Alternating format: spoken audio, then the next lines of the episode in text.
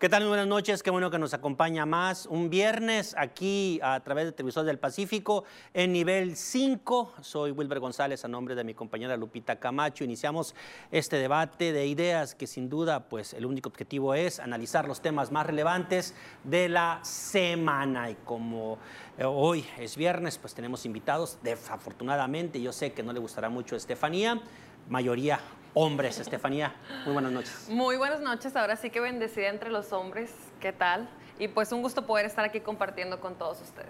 Prometo un programa más eh, equilibrado para el próximo. Muy Francisco. bien.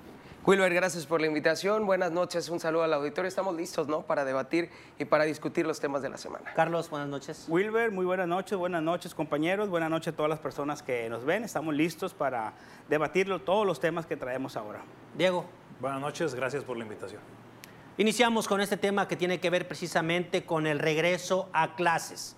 Este regreso que se ha venido pues de alguna forma postergando, éramos primero por 15 días, luego por tres meses, luego ya tenemos un año que los niños han estado en las casas eh, tomando clases, incluso los estudiantes de nivel superior.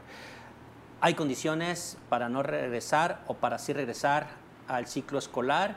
Estefanía. Ya lo vienemos comentando en anteriores programas, ya urgía que se reactivara el sector educativo, así como se había venido dando en el sector económico. Eh, ya las madres de familia ya están eh, pues frustradas de estar con los niños en las escuelas y tenemos urgentemente que rescatar ese rezago educativo que se ha venido dando durante este año que hemos tomado clases a distancia o en línea. Eh, ya hay que aceptarlo, la gente ya está saliendo. La gente ya se está adaptando a las nuevas condiciones de la pandemia y así como se ha venido dando en el sector económico con la apertura de los restaurantes, de los bares, de los estadios, de todo lo que ya hemos venido eh, presentando durante todo este tiempo, también el sector educativo puede hacerlo. Puede hacerlo bajo sus condiciones, ya lo dijo la Secretaría de, Educación Pública desde lo federal, cómo van a estar yéndose eh, la reactivación, yéndose a las escuelas de manera presencial. Entonces, enhorabuena, qué bueno que ya se, está, se le está apostando a que los niños regresen a las escuelas porque es urgente que los niños se vuelvan a recuperar, que vuelvan a aprender, que regresen a las aulas y se reactive esa chispa que tienen por seguir aprendiendo, porque si no, nos íbamos a ir para abajo en la cuestión del nivel educativo en el país. Un asunto de carácter económico, Diego, sin duda, también el regreso a clases, ¿no? Importantísimo. Sí, ayer lo platicábamos, de hecho, en el programa, lo que corresponde, lo que conlleva la parte económica en la, en la parte de educación hay que entender, como lo decía ahorita compañera, el, ya la gente ya, o sea, yo creo que hasta ahorita no hay, no sé si alguien sepa, alguna actividad económica que esté suspendida, solamente es la educación. En términos económicos, la educación solamente en nuestro país, si la dividimos en el sector primario, secundario y terciario, el terciario es el más fuerte, representa el 1.2% del Producto Interno Bruto. Si lo metemos de forma general, solamente la educación representa el 0.7%, casi un punto del Producto Interno Bruto. Esto quiere decir que son 120 mil millones de pesos lo que lleva toda la parte educativa. La perdimos desde hace un año, estamos todavía sin educación, no estamos, y hablando solamente del sector directo. Esto quiere decir que es lo que conlleva las comitivas, la sociedad de padres de familia, las escuelas, ya lo hemos tocado, las escuelas particulares, el 40% está en quiebra, está queriendo ya cerrar, todo lo que lleva la economía informal alrededor, y si algo quiere hacer ahorita el gobierno para reactivar la parte económica y ver esos cuatro o cinco puntos del Producto Interno Bruto para este año, la educación es un buen modelo. Francisco, ¿es tiempo o no es tiempo de regresar a clases? Fíjate, Wilber, que el próximo miércoles, justamente 24 de marzo, se cumple un año de que los estudiantes están llevando a, llevando a cabo las clases a, distancia, las clases virtuales. Es evidente que el retraso educativo que se está presentando en los estudiantes es evidente y se hablan las asociaciones como Mexicanos Primero, hablan de que va a tener un retraso educativo hasta de 20 años, que van a requerir de 3, de 4 ciclos escolares para poder regularizarse y, nivelizar las pérdidas que se tuvieron durante este periodo. Sin embargo, creo que las condiciones no están dadas para volver a las aulas. Es cierto, el sector e-, económico se está afectando, el sector educativo vendría a ser un aliciente para la reactivación económica, sin embargo las escuelas fueron saqueadas, fueron vandalizadas durante este periodo, la infraestructura no es la óptima para que los estudiantes vuelvan a clases. Yo aplaudo que las autoridades estén trabajando en un esquema de retorno a las aulas, sin embargo, en este momento todavía no es tiempo de que los alumnos vuelvan a las clases presenciales. Carlos, sin duda un problema difícil. El, el gobernador quiere, el presidente quiere, los maestros no están muy convencidos. Todo el mundo quiere que vuelvan a clases. Ahí difiero con Estefanía un poco. No todas las mamás quieren volver a clases. ¿Por qué? Porque hay un grupo muy grande. Yo creo que deberían de hacer un- un- una consulta para saber cuántas mamás o qué porcentaje de las mamás de los papás están dispuestos a volver a la escuela. Hay muchos que no lo quieren hacer porque tienen miedo de que sus hijos vayan y regresen contagiados y contagien a la familia. Que deben de volver a clases, yo estoy de acuerdo que deben de volver a clases. Es lo mejor que puede haber para los niños, pero hay muchos papás que no quieren hacer. Coincido con Francisco, no tienen la infraestructura, el sector educativo para que los niños regresen a clases. Hay mucho hacinamiento en las aulas, las escuelas públicas son muchos los alumnos que están en las aulas y no me imagino 50 niños dentro de un aula, ¿cómo vas a controlar que se cumpla con la sana distancia y que se cumpla con los protocolos? Igual Sí. en las tiendas escolares, ¿cómo le vas a hacer para que no se amontonen a la hora del receso? Para Sin embargo, comprar? vemos muchos niños en la calle, en los centros comerciales, en algunos y también en restaurantes. Están en todas partes los de eso niños. hablamos al regreso, después de una pausa comercial. ¿Qué les parece? Vamos a una pausa y regresamos.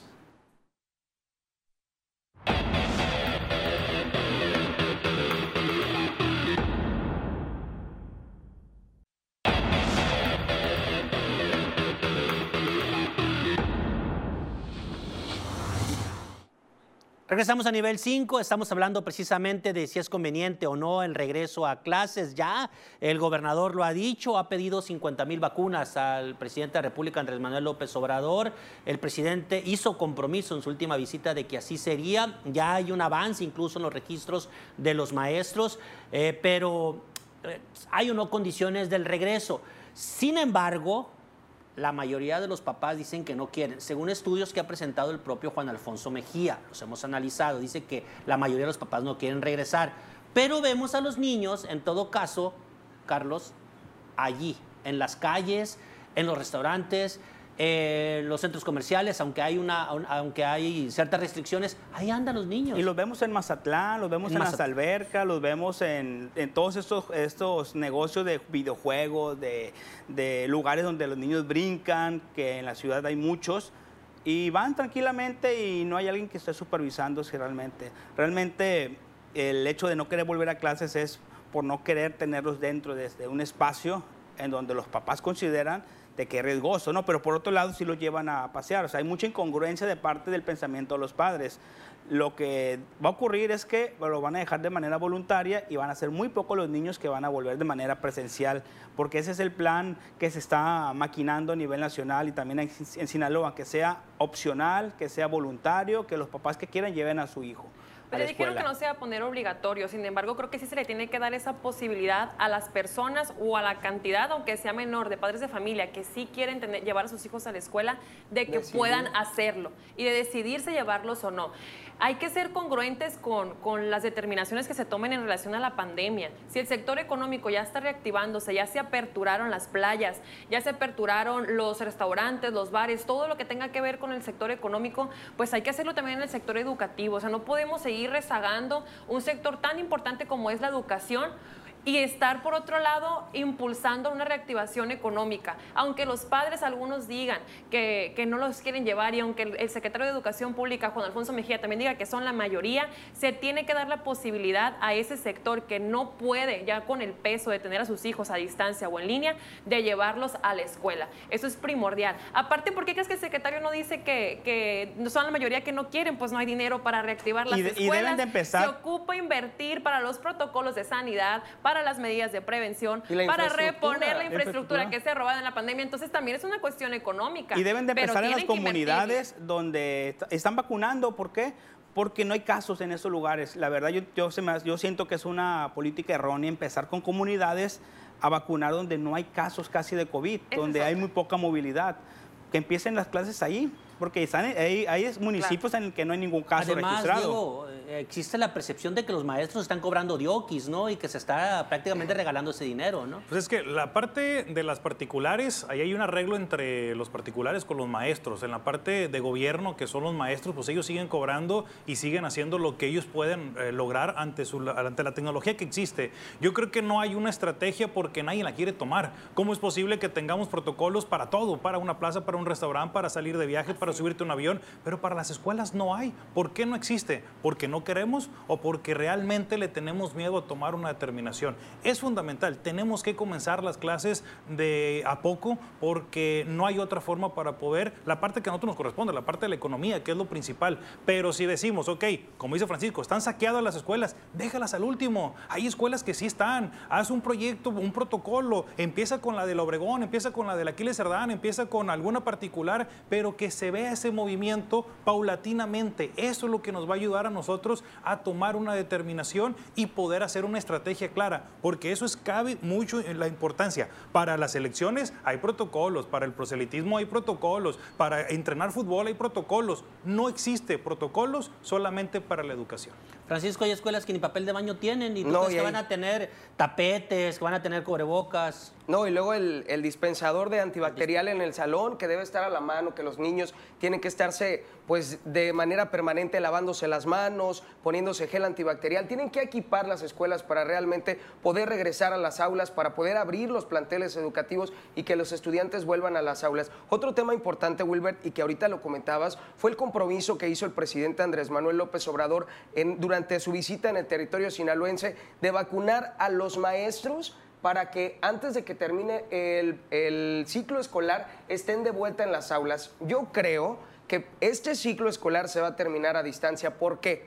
Vemos al presidente Andrés Manuel López Obrador que prometió vacunación para adultos mayores antes de que terminara el mes de marzo vemos muy lejano. Ya dijo Gabriel, ¿eh? No, pues eso, esa fue la. Se, retractó y luego dijo que en abril. otros datos. Primeramente dijo que en marzo, evidentemente no le va a alcanzar el tiempo de aquí a julio para que termine la inoculación de maestros, en el caso de Sinaloa, que son un número importante, y a ver de qué manera garantiza el compromiso que hizo durante su visita en Sinaloa, porque bien es cierto, el, tanto el CENTE 27 como el CENTE 53 dicen, nosotros no vamos a regresar a las aulas si no se vacunan a todos los maestros. Y además de la vacunación, como, le digo, como les digo, no es nada más la vacunación. Para el retorno a las aulas se tienen que equipar las escuelas, se tienen que equipar los salones de clases para que los estudiantes puedan regresar. Es momento de que los estudiantes vuelvan a las aulas. Sí, es urgente, hay un rezago educativo, sin embargo... Sí, sin embargo, pero si en, este tiempo,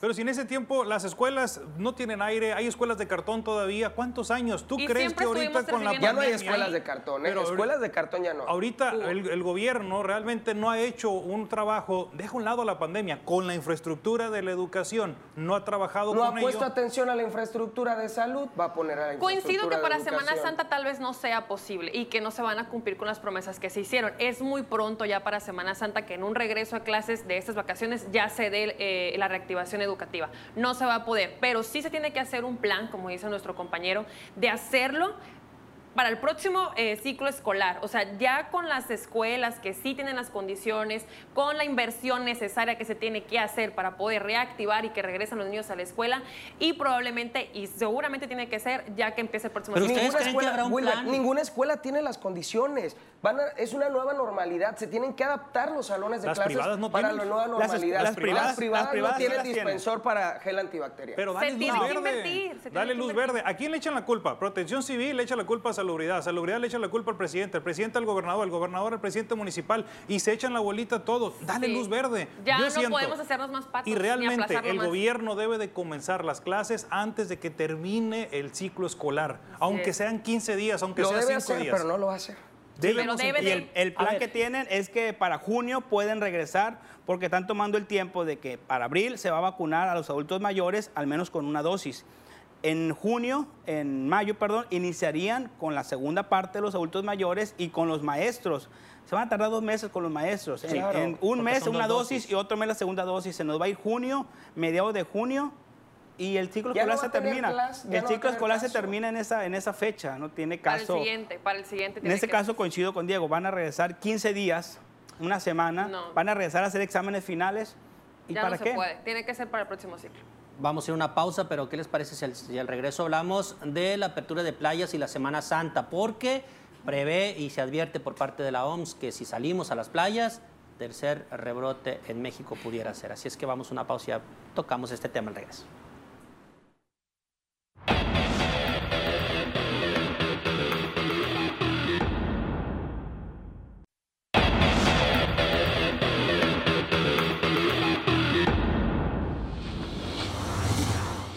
Es que ustedes vieran los debates que se arman en los, en los cortes comerciales, la verdad, eh, están buenos, están buenos. Mire, este tema, ya hablamos de la apertura y el regreso a clases, ahora la apertura de playas y una Semana Santa libre prácticamente de COVID con el COVID presente. ¿De acuerdo o no de acuerdo? Sí. A ver. De acuerdo. Estoy de acuerdo Vamos que a la las playa abran. todos. Estoy de acuerdo porque, la, como menciona Diego, la, la reactivación económica debe continuar. Si todo está abierto, debe de haber reactivación de las playas, pero estamos viendo que en este plan inicial hay playas de primera y playas de segunda. El Tambor, Altata, eh, Nabolato, Ponce, van a estar cerradas porque el ayuntamiento no quiere abrir, porque son lugares en donde la gente va a acampar y hay aglo- aglomeraciones. Pero por otro lado vemos Mazatlán, que es otro mundo, va a estar abierto y todo Culiacán va a estar en Mazatlán. La Pero si no hemos respetado Santa. las medidas La mínimas gente de, ya de- va a la de sana playa. distancia. La Mazatl- gente ya va a la playa. El fin de semana pasado Altate estuvo repleto de gente que fue a aprovechar el puente y a pasearse y a tomar y a pasar un buen rato. El fin de semana antepasado fue lo mismo en Mazatlán. Todos los fines de semana se ve gente que se la lleva en la playa y En con los niños Mazatlán también, no hay hablando de la COVID cuestión desde hace seis meses. En No, Mazatlán, en Mazatlán parece ser que es no hay otro COVID. mundo, Ni el es cubrebocas usan, ¿no? Ya no hay Entonces, ¿qué temor, ya no hay temor. ¿Qué más da si abrimos las playas en Semana Santa? Exactamente. ¿Qué No más hay, da? no hay temor. ¿Qué es lo que dice? La gente ya habla de un tercer, la tercera ola. Ya hay que esperar la tercera Que ola. venga la tercera ola, la tercera ola gente se ya, está esperando desde no hace como-. Casi, casi dicen, el que se murió, se murió y el que venga, adelante. Exactamente. La parte fundamental es, sí tenemos que abrir las playas, sí tenemos que ver Semana Santa y sí tenemos que ver toda esa parte económica. Correr el riesgo entonces de que muera más Sí. gente. Dice Vamos a López- llegar a dice- 200 mil muertos al final de este Dice mes, López. Gatel, ayer lo, lo- ayer lo, lo declaró, el 50% de los mexicanos ya están inmunizados del virus, ya sea vacunados o que ya les dio Pero los el rebrotes. virus.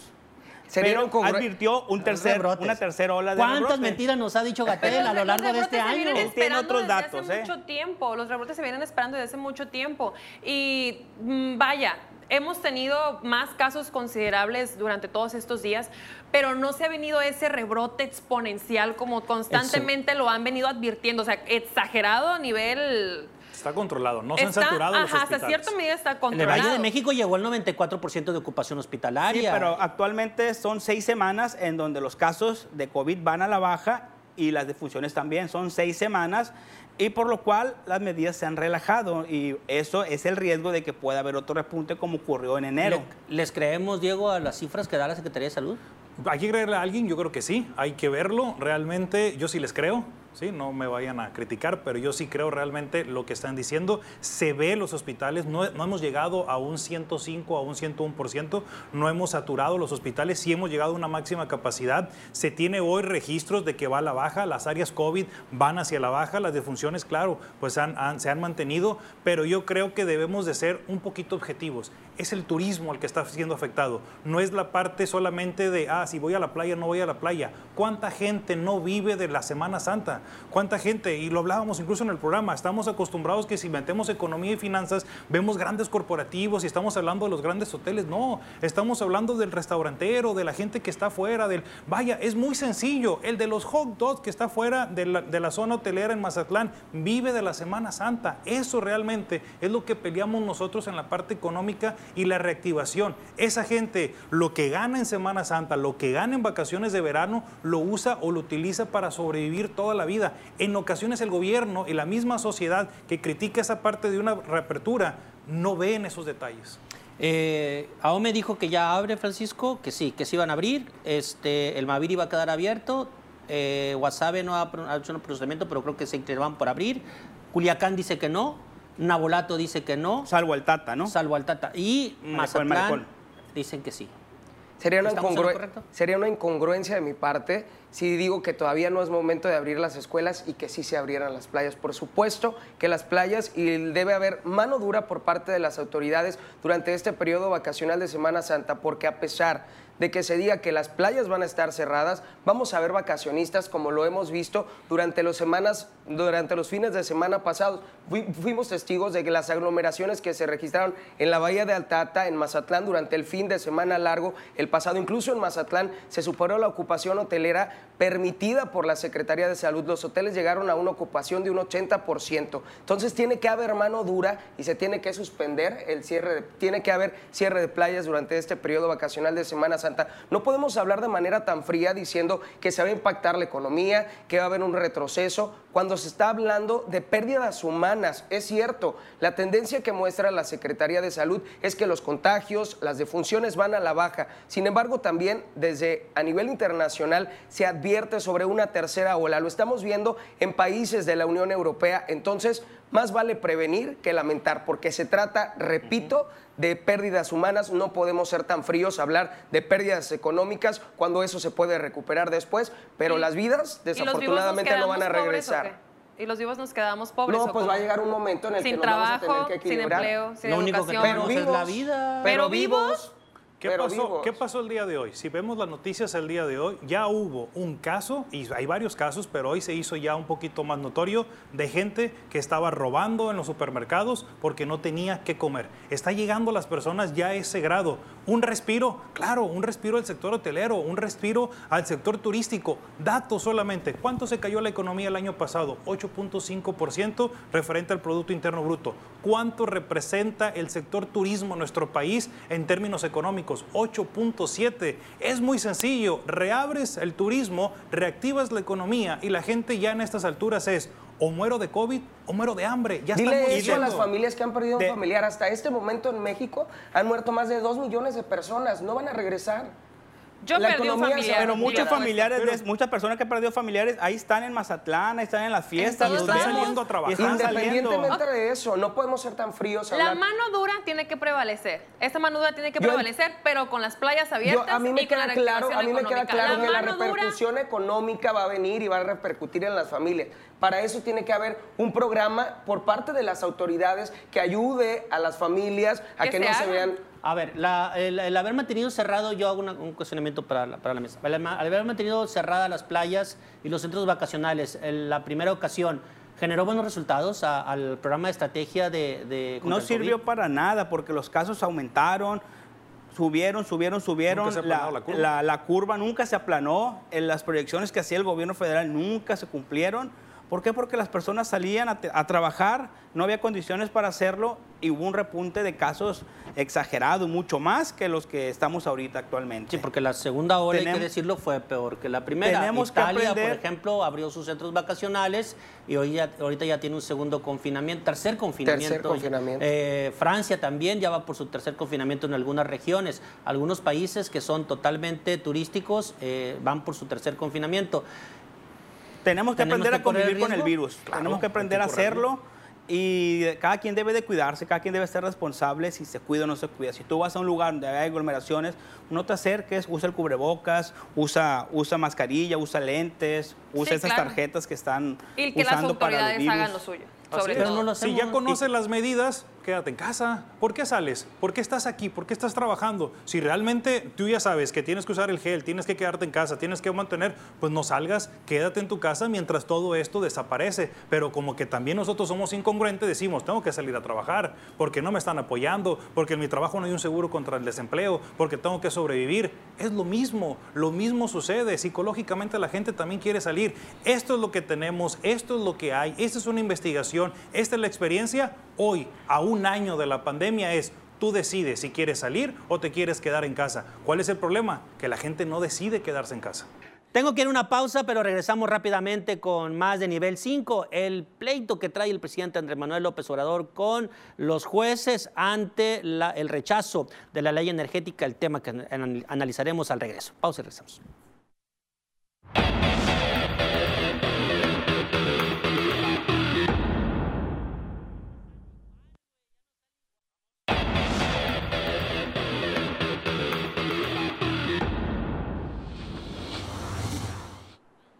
Los que están en contra del presidente Andrés Manuel López Obrador parece ser que son sus enemigos. Eh, empresarios e interponen un recurso, eh, los jueces eh, dicen que, no que procede, les dicta un amparo y vaya la que se ha armado entre el Poder Judicial y el Poder Ejecutivo. Vaya, vaya, todos los que están en contra del presidente son sus enemigos, parece ser.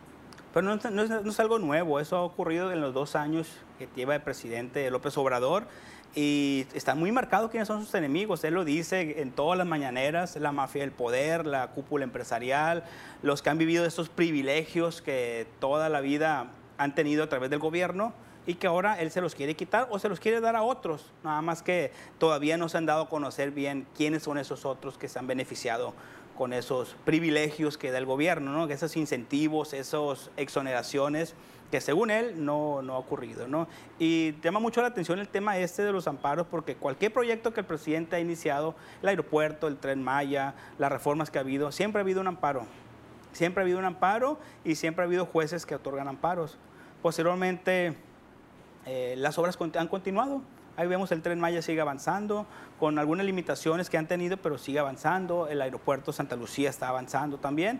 Y realmente no ha pasado, no ha pasado gran cosa con los amparos, ¿no? Y ahora vemos un pleito muy casado entre el sector empresarial del sector energético con el tema de la reforma eléctrica, ¿no? que se aprobó por, la, por el Congreso de la Unión y que el presidente quiere ver cómo, le ha hecho, cómo la, la, la, sigue manteniendo a pesar de que ya hay amparos en contra de ellas. Diego, yo quiero saber tu punto de vista. Este pleito entre el presidente de la República, los empresarios y el Poder Judicial, ¿no manda una mala señal a los empresarios que quieran invertir en México, que pues, quieran desarrollar proyectos? La ha mandado desde que estaba en campaña. 18 años le ha funcionado para que a nivel internacional al presidente Andrés Manuel y a todo el proyecto que él trae ha mandado muy mal, malas señales. La inversión extranjera directa ha caído rotundamente. La misma inversión del gobierno federal ha caído. La misma inversión de las empresas nacionales han caído. Y eso es una muy mala señal que mandas a los, a, a los inversionistas, a las empresas internacionales, porque en esta misma reforma energética lo que trata de hacer la reforma energética es abaratar los costos, hacer algo más limpio en, en la parte de producción de, de, energía y el presidente no lo ve así. Tiene buenas intenciones, pero están muy mal estructuradas y eso lleva a que, a que México tenga un problema a largo plazo y a un futuro porque la gente o los inversionistas no quieren regresar o no quieren meter su dinero en nuestro país y las calificadoras, las famosas calificadoras lo que están haciendo es bajar nuestra calificación y nos van a meter en un problema financiero el día de mañana porque nadie nos va a querer prestar, porque nadie va a querer asomarse a México y los capitales que están aquí lo único que van a hacer es me voy a otro país porque la soberanía de nuestro país pues realmente no está estable. Calificadoras que han sido despreciadas por el propio presidente. Sí, que no, no quieren pagar y que no quieren hacer nada. Y... Que ya, ya, ha pasado con algunas empresas, ya ha habido Ajá. algunos nombres por ahí de, de, empresas que han decidido ya no invertir en el país, en el país de México para irse a, a, otros estados para poder hacer sus fábricas o hacer sus tipos de inversiones.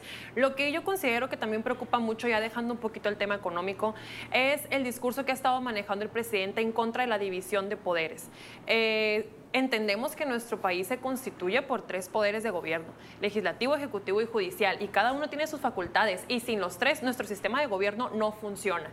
Es preocupante que el presidente constantemente esté atacando no nada más a los otros poderes, sino también a las instituciones y sobre todo a las autónomas. Ya pasó con el INE, pasó con la ACE, donde también hasta obligó a que la ACE se arrepentiera o se retractara de lo que había dicho de las resoluciones que dio en relación a las cuentas públicas de su gobierno.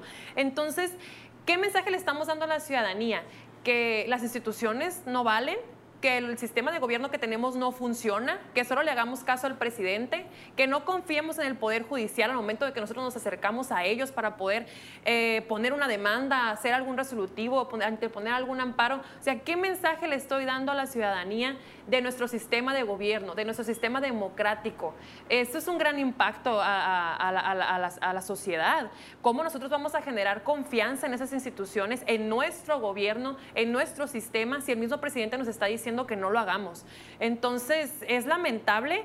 No sé, se ha buscado obviamente su discurso una centralización del poder definitivamente eh, en ese discurso que ha manejado el presidente Andrés Manuel López Obrador y preocupa. Creo que ahí la ciudadanía tiene que estar muy alerta de lo que en realidad es nuestro sistema de gobierno, de lo que consiste nuestra administración pública y respetarlo como es, respetar las leyes, respetar lo que determina las facultades de cada, de cada poder y de cada institución, porque solo así es como funciona nuestro gobierno. Y si no, pues nos vamos a ver en riesgo de tener pues un presidente que quiere centralizar el poder, no sé, vámonos a Cuba, vámonos a Venezuela, vámonos a otros países y pues ustedes, ustedes hagan sus juicios. Francisco, eh, acusa el presidente, el juez que emitió la suspensión ah, ante el Consejo de la Judicatura. Y hoy le responde por la mañana eh, eh, el Supremo, le responde con tres amparos más y con la suspensión definitiva, Definitiva. por lo menos en este, eh, mientras se discute.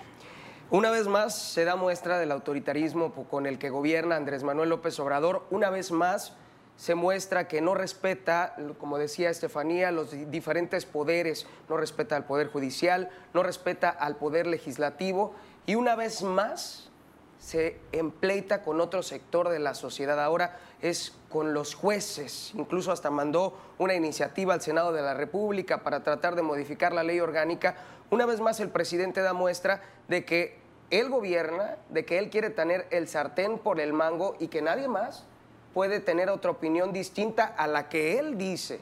La que él dice, mis chicharrones truenan aquí y lo que yo diga, así es. Ni siquiera respeta los poderes. Lamentable, lamentable las declaraciones del presidente Andrés Manuel López Obrador. Y no me pareció sorprendente, pero muy lamentable sí me pareció lo que dijo. Si se termina de declarar inconstitucional, modificamos la constitución. Así es. Ya hay, ya hay dos iniciativas para Lamentable. modificar la ley de amparo y modificar la constitución. Ya hay dos iniciativas presentadas por diputados de Morena que de inmediato reaccionaron Sí, a, sus ach- sus achichinques, como Saldívar. Sí, sí, sí. En, con- en cuanto el presidente dijo, no quiero esto y quiero hacer esto, rápido reaccionaron los diputados y presentaron las iniciativas. ¿Para qué? Para que nadie se pueda oponer a una reforma que sea en beneficio del pueblo, Del pueblo. y de la nación. Pero no estipulan quién va a definir qué es beneficio para la nación o qué es perjuicio para la nación. A es pesar, lo que, que los todavía no está estudios, a pesar de que los estudios económicos, técnicos y monetarios dicen todo lo contrario, pero nuestro presidente es de creencias, es de ideas y él dice y él siente que realmente es lo que deberíamos de ser. Cuando hablamos nosotros y decimos vamos para atrás, no es que realmente vayamos para atrás en el sentido figurado, sino que es en el 94, en los años 90, estaba centralizado el poder. La evolución de la política fue, deja de privatizar, vaya, privatiza los bancos, privatiza otro tipo de que antes el gobierno tenía, porque decía, el gobierno no tiene que manejar todo. Hoy el presidente lo que quiere es llegar a ese punto, manejar todo, centralizarlo y ser él el director general. Y si él no lo aprueba, nadie lo debe aprobar. Y si alguien le da la contra, pues no va a Está mal. Ahora, el Poder Judicial tampoco, el argumento del presidente dice que, a- a- o, o lo deja entrever, en- entre líneas, ahí lo vemos, de que hay corrupción. El Poder Judicial también ha sido objeto de corrupción, lo hemos visto con Claro. algunos Sí, jueces. la corrupción está en todas partes, en todos los poderes. Eso no, no- no se puede. Porque es el argumento del presidente. Pues la el argumento del presidente en todos sus argumentos. Hay corrupción. Eh, no están haciendo bien las cosas, pero no atacas. Y, y en lugar de atacarlos y meterlos a la cárcel y enjuiciarlos, hace toda una maniobra o realmente dice la autonomía. No dudemos que vaya a decir la autonomía del Poder Judicial ya no debe de existir. Gracias, Diego. Voy a una pausa y regresamos rápidamente aquí en nivel 5.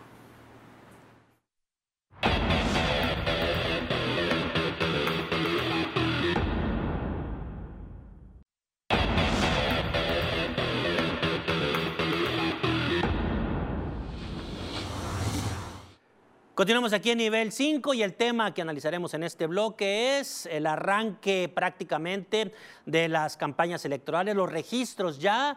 Hay diferencias, hay contrapartes, hay quienes ya hemos visto y han enseñado algo de músculo. Y bueno, iniciamos con este tema que tiene que ver precisamente con la definición ya de los candidatos. Están presentando sus registros, ya hay pues prácticamente el primer paso para arrancar en la contienda. Hay algo muy importante. Por primera ocasión, el PRI no va a la cabeza en Sinaloa. Por primera ocasión, el PRI no va a la cabeza, eh, aunque en Sinaloa también se ha hablado mucho de que tenemos mucho priismo, ¿no? La ciudadanía de Sinaloa este, esta forma parte de una estructura muy priista y sin embargo la ola del 18 todavía se viene reflejando en las encuestas de este proceso electoral 2021. Rochamoya a la cabeza, sin embargo también eh, valga la redundancia. Eh, la diferencia de los puntos porcentuales no es mucha en algunas encuestas entre Mario Zamora y Rocha Moya, a diferencia de los candidatos de otros partidos como SMC con Sergio Torres, eh, RCP con Moreski. Eh, no, Moreski ya la cambiaron. Moreski ¿Ya la cambiaron? Una, no una, que era del Paz, ¿no? Cabrera se apellida. Sí, Yolanda. Yolanda bueno, Cabrera. Rosalena Millán con Fuerza México y, y, Gloria González con el PT. Obviamente esos están muy, muy a la baja. los nombres de las candidatas.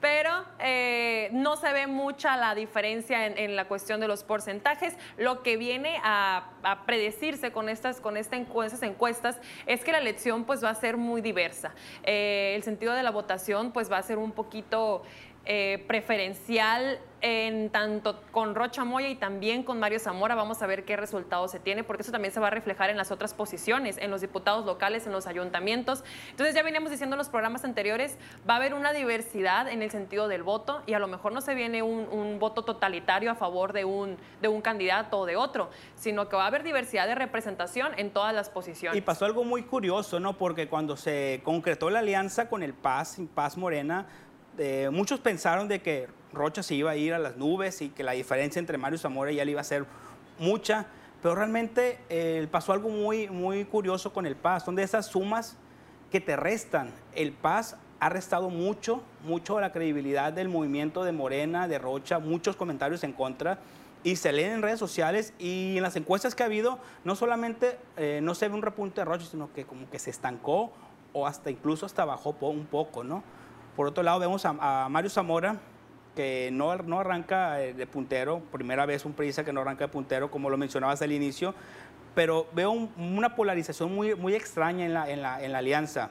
Veo un Mario Zamora muy activo, muy conciliador, que anda buscando eh, apagar el fuego que en el mismo PRI le están incendiando. Ha habido un atropello como nunca de los militantes ha habido muy malos operadores. Jesús Valdés desapareció por completo del mapa. Yo ya bueno, desapareció de la candidatura y prácticamente ni siquiera, se fue Ni siquiera lo veo comiendo como era su costumbre de que todo el día publicaba historias comiendo por todos lados. Ni siquiera eso. Lo veo muy inactivo. Mario Zamora eh, tomó la rienda del, del, PRI, pero sin la autorización de tomar decisiones. ¿Por qué? Porque la están tomando desde el tercer piso y hay un operador ahí que le ha hecho mucho daño a la alianza y a la candidatura. Se llama Ricardo Madrid secretario ex secretario de Desarrollo Social, eh, aspirante a diputado plurinominal, que le ha hecho mucho daño al PRI y al candidato. ¿Por qué? Porque es el que, el que toma las, las ejecuta las órdenes que le manda su jefe directo, que es el gobernador, y que se ha hecho un desastre total dentro del partido. Y se ha visto con la salida de muchos priistas, que se han ido recientemente a Rosaliana Millán y Juan Ernesto Millán a este partido nuevo, pero yo veo a un Mario Zamora que preocupado por reunirse y tratar de apagar un fuego que no le corresponde. Él tiene que estar enfocado en la estrategia, en prepararse para una campaña que va a ser la más dura de su vida y él ha entendido de que tiene que trabajar de esa manera, pero el partido realmente no le está ayudando, mucho menos el PAN y el PRD ni se diga. Francisco, ¿condiciones para Ola Morena o condiciones para que eh, Mario Zamora pueda dar la sorpresa? Mario Zamora está trabajando, está viendo cómo suma a, a los priistas, a los panistas, a los perredistas. Arranca débil, pero hay una cosa que a mí me llama la atención. Morena una vez más implementa su estrategia de aplazamiento para anunciar a sus candidatos. Esto va a traer grandes heridas al interior del partido de la Cuarta Transformación aplazaron hasta el último momento el anuncio de sus candidatos a alcaldes y a diputados locales. Las definiciones, una vez que se den desde el Comité Nacional, va a haber molestos, va a haber inconformes, habría que ver de qué manera se va a llevar a cabo la operación cicatriz. Sin embargo, es un partido muy diferente a lo que estábamos acostumbrados antes, a un PRI, a un PAN, a un PRD, donde se designaban candidatos y se alineaban. En Morena es distinto, veremos de qué manera sucede. Va a llegar debilitado a la contienda electoral el partido de la Cuarta Transformación. No podemos garantizar que de nueva cuenta se vaya a presentar una ola como la que se vivió en 2018. Sin embargo, tampoco podemos echar campanas al vuelo por parte de la alianza que, repito, inicia debilitada, pero vemos candidatos a los mismos de siempre. Problemas. Sí, también es una cuestión de dinero. O sea, los candidatos tampoco han tenido la solvencia económica para poder ya iniciar su estrategia de campaña desde lleno. Y eso también va a impactar mucho. Aunque los de Morena todavía no estén preparados ni con sus candidatos, la otra parte también tiene que ponerse muy bien las pilas para poder agarrarse de esa, de esa falta de, ¿De presupuesto? de- de- no, de la falta de presupuesto y también de la ausencia que hay de, de parte de los contrincantes para poder ellos a, alzarse y sacar provecho. Por otra parte, en la cuestión de, de Morena, muy lamentable que esté pasando eso, pero eso no quiere decir que la ciudadanía todavía no los tiene de preferencia. Aunque no tengan, aunque no sepan ni siquiera quiénes van a ser sus candidatos, la gente todavía tiene muy buena percepción de lo que es Andrés Manuel López Obrador y de lo que es el partido y sobre todo de Rocha Moya. No debe de ser así, porque Morena ya tuvo que haber definido sus candidatos en respeto a todos los plazos del proceso electoral y en, acatamiento a las leyes electorales. Sin embargo, no lo ha hecho, pero ¿qué tanto le va a impactar eso a la- al proceso electoral o a su preferencia si la ciudadanía pues todavía no, no, no Fueron más de tiene mil ese personas alcance las para... que se registraron, más de mil. Yo creo Diego, eh, la- ¿irnos co- eh, con el conocido o experimentar de nuevo con Morena? No, hay que irnos con la estrategia política. Yo siento que nosotros como periodistas y como ciudadanos tenemos que exigirle a los candidatos a que nos presenten realmente propuestas, no de nombres, sino que realmente se encarguen de desarrollarlas. Lo hemos dicho, no va a haber una campaña como otros años, no hay un liderazgo como tal, muchos están desapareciendo. Morena, yo siento que los están dejando ser. Al final va a venir el señor presidente, no es raro que estuvo la semana pasada por estos lados. No es raro verlo en las próximas semanas o en los próximos meses. Va a venir a poner un orden y va a dar una imagen. Creo que sí hay un liderazgo de esa parte. Los otros partidos tienen que buscar su liderazgo, pero creo yo que lo que tenemos que hacer en los próximos debates, en los próximos informes, es preguntarles qué vas a hacer diferente y realmente qué compromisos vas a tener, en lugar de estar diciendo tú, yo y él, esto hicimos, nosotros no hicimos, porque no, no nos va a llevar a ningún lado. Muchas gracias. Pausa y regresamos rápidamente.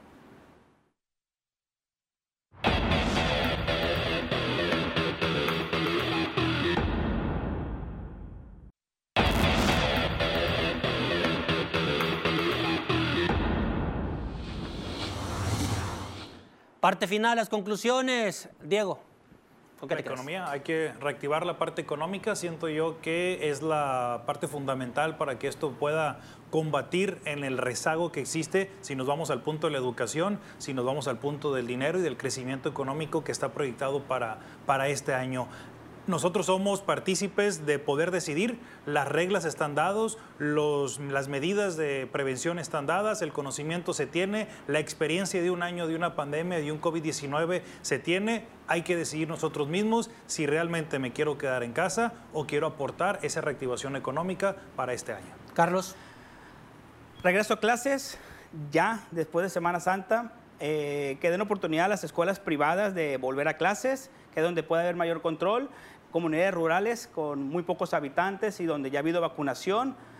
También me inclino por las playas abiertas, que haya mucha supervisión, eso sí, en aeropuertos y centrales de autobuses. Y en el tema político va a ser muy cerrada la contienda. Cada vez se cierra más la contienda electoral entre, entre PRI y entre Morena. Estefanía.